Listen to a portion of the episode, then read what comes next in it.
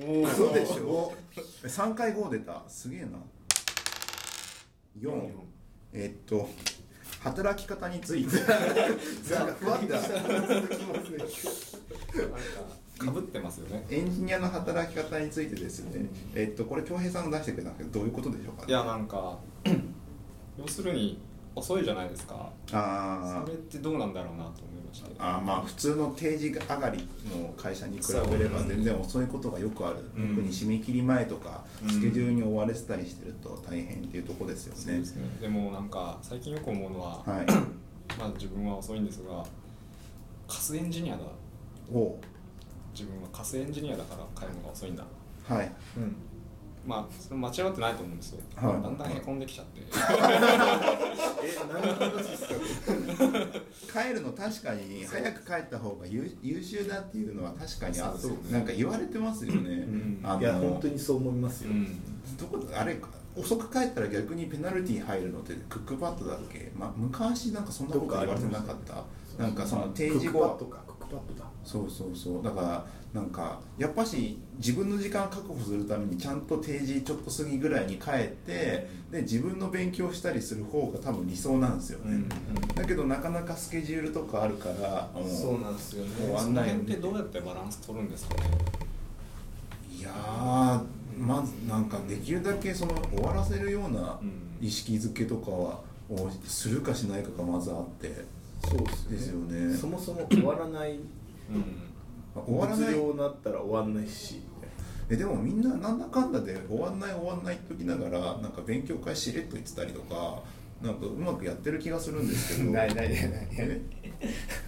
しれっと言ってない。ですもうさもうか海外カンファとか行ったりして。そうしれっと行こうとしてる。あ確かに。ね。それだってあれじゃないですか。あの神の F さんが F さん。してるじゃないですか。まあまあまあそうですね、うん、えどうどうなんですか？これお父さん働き方についてそういう遅くまで働いてること自体のことに対しての継承とかあ継承継承でもあれですよね。その遅くまでその本人がすごいめちゃくちゃ嫌でっていうパターンとちょっとエンジニアの人クリエイターの人だとはいはいはいなんか遅くまででもなんかこだわりたいとかなんはいかそういうパターンとかもあるじゃないですか、ありますね。なんかあんまり早くそもそも帰ろうとしてないみたいな、うんとかで考えるとなんかちょっと早く帰りたいのに帰れないっていう人の話ですよね。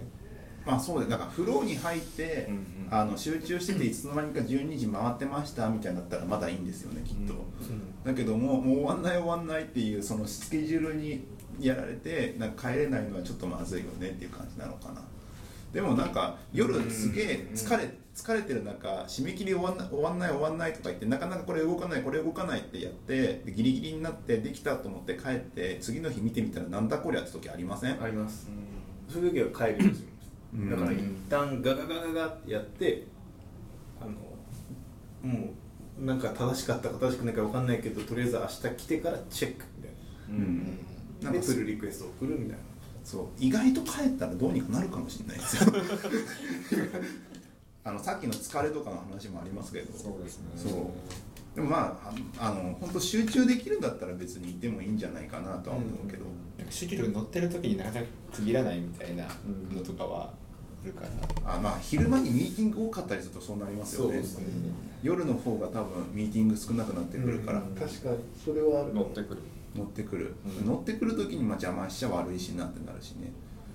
どうどうでもまあうーんどうなんでしょうね。なんかそれに合わせだから昼間ミーティング入れないとかまあ集中できるようにしといてだ絶対疲れるもん、もうなんかもうもうコアコアタイムを数時間にしてしまうみたいなのもありますよね。でも人が集まる全員が集まってる時間はこの3時間しかないみたいだったら3時間しかそのミーティングは入らないはずじゃないですか、はい。うん、でも3時間もミーティングしたくないっす。いや3時間のうち全部したくていいです。ねでもそういう仕組みになるとそこにキュッて詰め込むじゃないですか。多分3時間ミーティングするようになっちゃいます。よまあ連続して3時間になる可能性はありますね。ねななんだろうね。なんかでも 確かに帰れる時は帰れるからな、帰れる時は帰れるし今ちょっと確かに辛いのなんか忙しいっすよね今は。生みの苦しみ的ななんかああでもないうん。こうでもないってやりながらやってる。なんかこだわっちゃいますよね。そうこだわあってくるとどんどんどんどん遅くなってきて。あ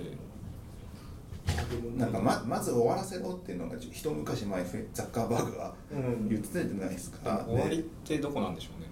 いやままずまず終わらせろなんで動いたらいいじゃねえかみたいな感じのテストとかなくてもいいじゃねえかぐらいな感じのこと言われてた時期が、まあ、ありましたけど最近ちょっとクオリティ上げるっていう方がうん。世の中的にもちょっと上がってきててそのネイティブアプリだなんだみたいなのがなんか品質がだんだん良くなってるじゃないですか、うん。レッドオーシャン化が進んできたら今度はそのなんだクオリティで勝負するクオリティで勝負するしかない。でクオリティクオリティを上げるってことは結局コストが上がることなんで値段がかかるじゃないですか、うん。そうなってくるとその人件費どこで圧縮されるかうん。なってきてなんかもう極論ですけどもそれは人のがその今まで3ヶ月でやってたやつが実は半年間やんないと世の中に受けるようなものができないかもしれないって状況になっててだけどそのそのその3ヶ月分の差をエンジニアが吸収しちゃってる可能性があってそれで大変って言っちゃってるっていう状態。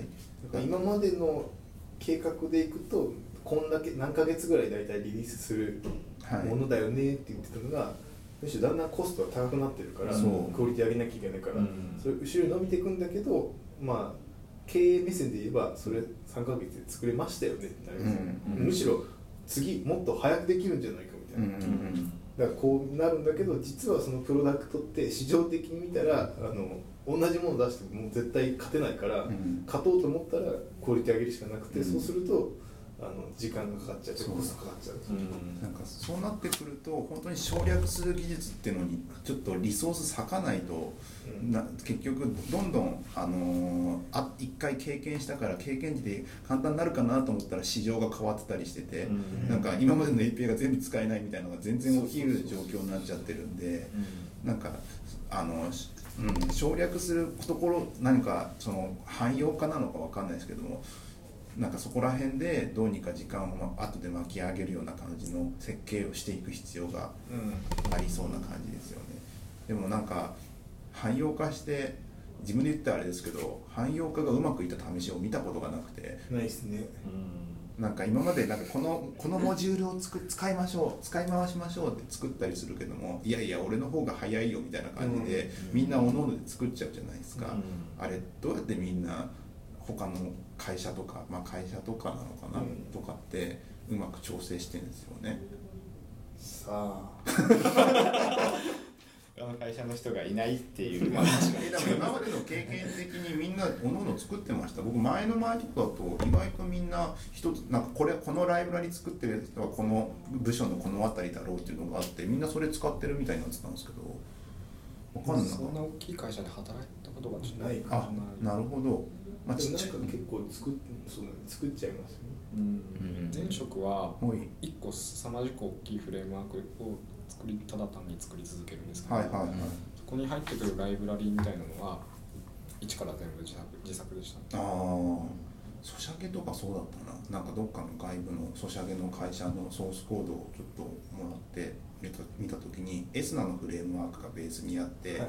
それを独自でカスタマイズしていろんなゲームのいろんな機能が入ってるから巨大な巨大なでかい1個のでかいのがあっていろんないらない機能もいっぱいあるんだけどもどれを使っててどれを使ってないかがパッと見分かんないみたいになってるけどもそれでどうにか回してるみたいなのがあってなんかそういうでっかいのが1個あったりすると確かにまあ使い回し。ね。使い回しなのかな？怖いけど。一個の巨人の手の中で全部やるみたいな感じですね。使い回しというか、モジュルモジュラーじゃないじゃないですか、うん。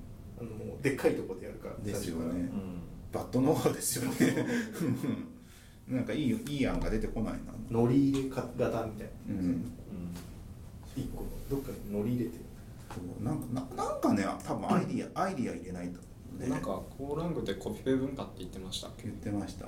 コピペ文化って言ってもその分ジェネレーターで自動的にコードを生成する、うん。もうめこうようなものを用意していった方が絶対効率いい言語なんで,、でそれ使ってけ例えばまあなんか例えば今だったら API サーバー作ってる時に その JSON スキーマ読み込んでモデルとかのファイル周りを一気にバンって出してもらえればそれで省略できるしっていう感じで、なん。か省略できるところは省略なんかイイインプなんだアウトインプットか。インプットをなんか変える変えればそれなりにできるみたいになってれば。DB のスキーマ見て勝手にモデル生成するとか、なんか API スキーマ見て勝手にコントローラーとかルーティングとかを勝手に生成してくれるとかそういうものを作るみたいな雰囲気はある。うん。語語に関しては。多分 Web 系作るのはそっちの方が絶対楽。確かうん今までないからね。Rails とかメタプログラミングで全部まああれもかなりスキャフフォールドでいろいろ出してくれるけども、結局自分が何でもできるような感じのメソッドがあってどうこうみたいな感じで組み合わせていくけどもそれとは違うんですよね。コード量でカバーなんだよね。だからこれって Java っぽいのかなとか思いながら僕 Java 経験ないんであれですけど。なんか DAO を作るのに自動的に生成したりするんでしょそんな。そういうんじゃないの？に Java よくわかんない。エ クリプスの機能じゃないですか。あエクリプスそうエクリプスの機能としてそういうので拡張していくんでしょ？そうそうそうそう。いうふうになっていくんじゃないの？Go って。ドットネットとかそういう感じですよね多分。うん。なんかガシャーンってできてくるみたいな機能が。そう。これとこれとガチャガチャンってなんか API できました。なん。昔大学のシステムやってた時はそんな感じだった、うん。でそのなんかブロックの組み合わせみたいなあの API を作るだけなのになんか1週間かかったりしましたよ。その会社が。難しいクライアントサイドしか書いてなかったから。なんでそのえなんか CSV 吐き出されたのを JSON に直してくれっていうだけですげえ時間かかってて出てきたやつが JSON じゃない。ダブルコートでプロパティ名が区切られてなくてこれ JSON じゃないですって。JSON フォーマットとはって言って教えに行きましたまあそういう難しいのがあるんですよね。そうだよね。なんかあるかな？働き方について。答えこれも答え出ねえな。出ないと思ってました、うん。出たらすげえラジオですね。マイこれ一旦一旦マイナスになる。マイナスっていうかその劣勢になるとなかなか取り返しが難しいからプロジェクトが一旦仕切りが来るまでは劣勢っていうのはあるけどもそね。こから巻きや巻き上げていくにはそれなりのパワーが必要でそれどうしても時間使っちゃう。ん。ですよね。なかなか尽きない問題ですが。なんかいい案がなければもう次行っちゃいますよ。ないですよ。むしろ募集したらいいんじゃないですか。誰かにね聞けばね。でも意外とみんなはああの再生数はい。見てたら3回目と4回目であの21なんですよ。だからこれを聞いてるのは多分21人しかいない。まあそんなもんですよね。そんなもんあのどんどん広めていかないといけないんですけどもゲゲスト制になったんでもうちょっとシェアをしてもらえればシェアをね。してみてもらえればなと思います。